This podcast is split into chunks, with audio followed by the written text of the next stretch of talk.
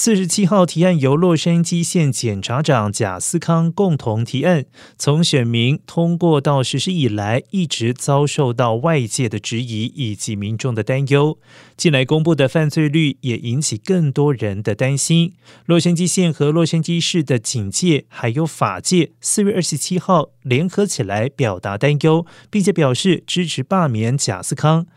四十七号提案将一些非暴力犯罪重新归类为轻罪，而不是以前的重罪，其中包括了偷窃、抢劫、持有毒品以及任何价值低于九百五十元的窃盗案，